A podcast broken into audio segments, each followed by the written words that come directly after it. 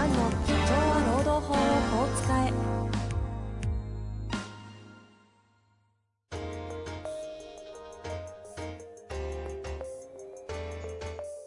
法律の下で展開されるビジネスの世界。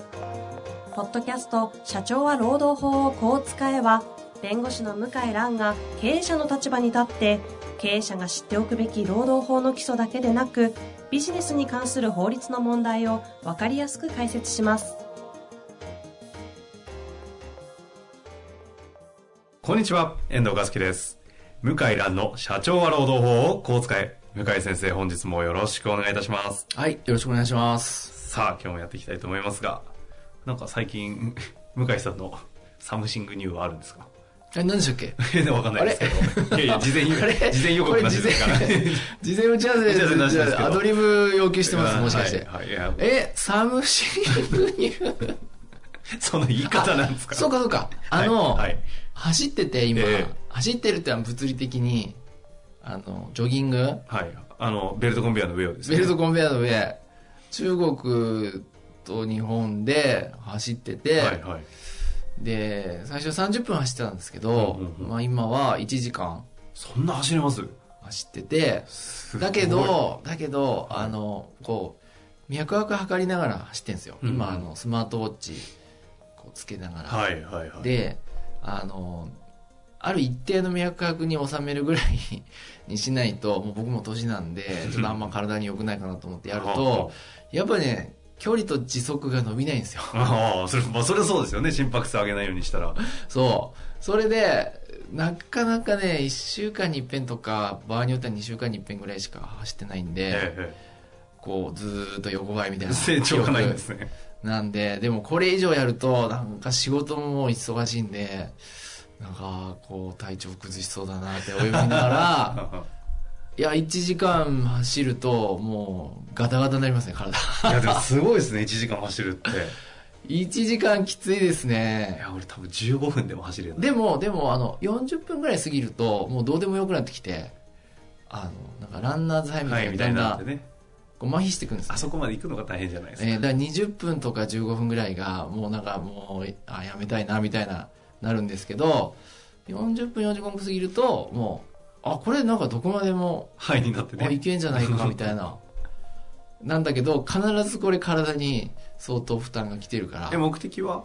目的はできればハーフマラソン出たいなと思っ、上海ハーフマラソンああ、いいですね。うん出たいなと思うんですけど、うーん、まあなんか、ちょっと自信ないですね。全然。え制限時間はね、結構厳しく、厳しい。そうか、後ろあるのか。あ、そんなねホノルルマラソンみたいにゆるっとあしてないですね。あんな、あんな緩くなくて、2時間半だったかな。2時間半だとね、結構僕だとギリギリかな。へあの、今のね、脈拍に無理ないか。えあの、脈拍をなんか、どんどん超えてもいいぐらいだったら、大丈夫かなえ。じゃあ次回ちょっと攻めて、攻める一回やってみてくださいよ。そんでちょっと今度、次回収録で発あれ、表次の日ボロボロなを。仕事にしよう。体がなんか、なんかガシガシになって。でも次の日に来てるからいいですね。あ、そう、ねそうなのよ。僕ねねあ、まだ若いの、まだこう、ま、若いのかなと思うのは次の日に来るから、あれ、なんか次の次の日に来たりうんするらしいじゃないですか最近もうそうなってきましたよ。いや、そんなことないでしょ。本当に。本当です、本当。いやいやいやい筋肉痛2日後ですよ、当たり前に。や。ああ、それないですね。僕もう夜に来ますね、もう。早っ。もうそれ、怪我じゃないですか？そうそうそう。あの、怪我なんだか、障害が起きてたか、あかんが。筋肉痛なんだちょっとか。、本、本コンテンツいきましょう。メインコンテンツ。あ、すいません。いきたいと思いますよ。はい。さあ、えー、今日は健康なんですよね。今日健康です。大丈夫です。はい。今回はですね、また、ちょっと違う新しい切り口からの。来ましたね。来ましたねびっくりしました。楽しみにちょっと聞いていただいただきたいと思いますが、えー経営者43歳、えー男性の方ですね、ご質問いただいておりますので、早速ご紹介したいと思います。えー当事務所では、従業員同士での恋愛を禁止しています。結婚してくれればいいんですが、別れてギクシャクすると業務に支障が生じるからです。ところが、2年前に幹部クラスの従業員とその部下がめでたく結婚して以来、他にもカップルが生まれているようで、すっかりルールが形骸化してしまっています。個人の自由恋愛を禁止できないことは重々承知しているのですが、それでも小さい会社の内部での恋愛沙汰はデメリットの方が大きいという意見には変わりありません。社内恋愛の扱いについて、労務管理の観点からアドバイスをいただけないでしょうか。というわけですよ。はい。これはもう、ど、どこから、論点はどこにあるんですか？まあ一般論でいくと、はい。業務と私生活はまあ別だから、私生活上の問題で、を会社は禁止したり、懲戒したりっていうのは原則できないっていう、まあ大原則があるんですね。はい。ですので、社内恋愛なんかは業務とは関係ないので、うんうんそれは禁止はできないっていうのは、一般論は一般論なんだけど、はい。現実にうちの事務所で最近増えてる相談が、社内恋愛でかつ不倫の事案かな？不倫の事案で、増えてるんですか？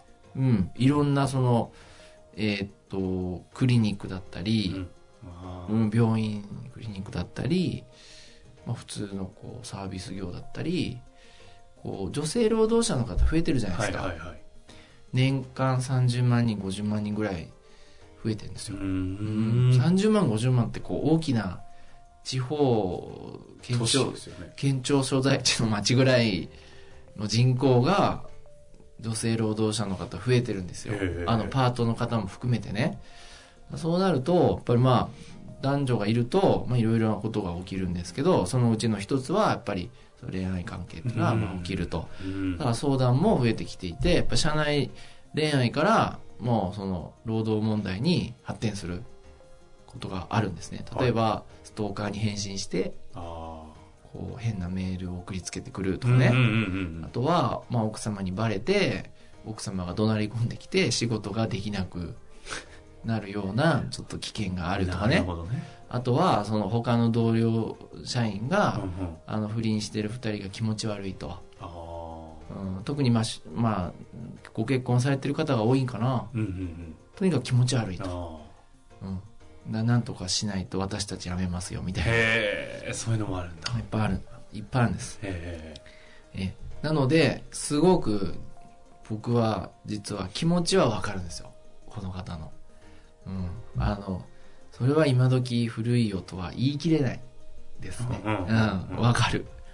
まあでも実態としてもそうやってやっぱあるんですね。うん、ただ、このお話でいくと、ご結婚された上司と部下の方がいらっしゃるし、ですね。しかも幹部クラスらしいですね。えーで、他にもまあそういう雰囲気の方がいるっていうのは、会社としていいことだと思うんですね。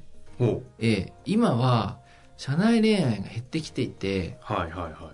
あの、社内不倫は増えてるのに、あの、ね要するに未婚者同士のいわゆる社内恋愛はまあ減ってる感じが受けてて、はいはい。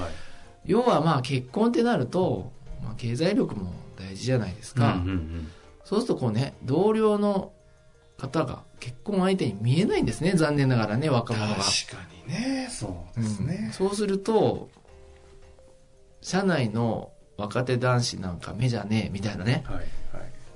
頼りないとかじゃなくてもう経済的な問題でこれはもう結婚相手としては私にこうふさわしくないみたいなうん。感じになってるんで、うんうん。そう、社内恋愛が起きるっていうのは、会社として悪くないと思いますね。確かにそれの一つのなんか証拠となるような、なんかじ実態でもありそうな感じはしますありますよね。あの、特に昔の、まあ今もあると思いますけど、大企業は、秋はね、なんだかんだで社内結婚多いですよね。多いですよね多いですよ。今でも多いですよ。多いので、まあそれが逆に減ったってのはちょっと寂しいというかね、まあその結婚する相手としてふさわしくないと思ってんかわかんないですけど、なので、まあその、会社としてはむしろ誇らしいことじゃないかとうん思うんで、まあ、禁止する方法はね、ちょっと私は思いつかないんですけど、まあ、秩序維持が目的だったら、まあ、あの純粋なね、不倫じゃなくて純粋な恋愛だったら、うん、まあ、その、ギクシャクするって言うんだったらね、もう次の相手見つけてあげるとか、はい。ええあ斡旋、紹介みたいな。はい。社長が、経営者が、ええあの、合コン開いてあげるみたいな。もう、大体、次の相手見つかると元気になるでしょ？まあそうですね。おそらく。それはうん、もう、そういうそういうもんでしょうねもうどうでもいいってなるから普通に仕事できるから、人のメカニズムですからうんね。。まあ、だ、あとやっぱり別に、こじれるとは限らないですからね。まあそうですね。うん。で、辞めるとも限らないんで、うんうんやっうんぱりまあ起きてみないとわからないから、ここはもう見守るしかないんじゃないかなっていう気はしますけどねちょっ。とご質問2つあるんですけど、はいまずこう、そもそも恋愛を禁止会社としてするっていうのは法的には無理ですよね。うん建前上はそうなってるんですよ。あところがね、社内不倫でを理由に懲戒解雇して有効になった事例があるんですよ。じゃあまさにちょっと2点目それ聞きたかったんですけど。ほうほうほう。あるんですか？とってことは、社内不倫は禁止をして、で、懲戒自由に定めていた。で、かつ懲戒解雇が有効になった事例があるんですよ。ってことは、社内不倫は懲戒解雇っていう宗教規則が有効になった事例があるんですよ。マジっすか？はい。え、ってことは逆に言うと就業規則上に社内不倫は、かあの、懲戒解雇っていう明記はああり得るってことですか？あり得るあり得る。あ、いや、実はね、いや、これが難しくてて。逆にそれ書いてある会社ちょっとゾクッとしますけどね。いや何があったんだ過去にっていう。いやいや、なんかあったんですよ。これが難しくって、あの、書くのはいいんだけど、使えるかっていうと、これが使える時と使えない時があって、でその裁判例であるのは、あの、観光バスの運転手さんと既婚者のね、うんうん男性のうん。で、ば高卒のバスガイドさんで、条件があって、で、観光バス業界ってまあなんか多いんでしょうね、社内不倫が昔はね。なんか昔よく、よく聞くって言ったらあれですけど、なんか運転手さんがご年配とか、そうそう40前後とかまあ、で、で、若い20代前後の女性とって、そうですね。昔よかったって話聞きますよね。そう。で、業界でおそらく足並み事実を揃えて、社内不倫懲戒解雇にしちゃったんですね、就業規則で。あ、業界として？だともう、あの、バス会社の、バス会社の裁判例ばっかなんだもん。そうなんですか。うん。へえ。で、それで、まあ、あの、有効なったり無効なったりしてんだけど、うんうんうんほとんどやっぱ負けてんですね。解雇までは行き過ぎだっていう負けてんだけど、勝ってる事例がたまにあって、それは昭和の時代なんですけど、平成、平成初めかな。あの、社内不倫で、女性が未成年、男性き、まあ当然既婚者ですね。うんうんで、えっ、と、女性が退職してしまった。うんうんあとは中絶、妊娠中絶しちゃったっていう。この4つが揃ってる場合は、解雇有効。って知ってましたね。これも法的な観点で言うと何、など、どこかがちょっとわからないところありましたいや、要は、解雇って社会通念上相当かどうかではい判断するんで、あの、昔も、だその裁そのさ判断した裁判官の社会通念からしたら、これは致し方ないと、要するに未成年のちょっと判断能力未熟な女性を、まあ騙したわけじゃないんでしょうけど、まあそういうねしかも重大なね、妊娠中絶っていう結果になって退職させたっていうのは、これは社内秩序を著しく乱したと判断した。なるほど。これは社会通念上ね、まあ、やむを得ないと、うんうんこう思ったんでしょうね。そっか、じゃあ、それ自体がどうこうって話はちょっと今日はしないと思いますけど、まあ、いい悪い点はないと思うんですよ。ただ、あるってことですね、事実としてそういう判例は。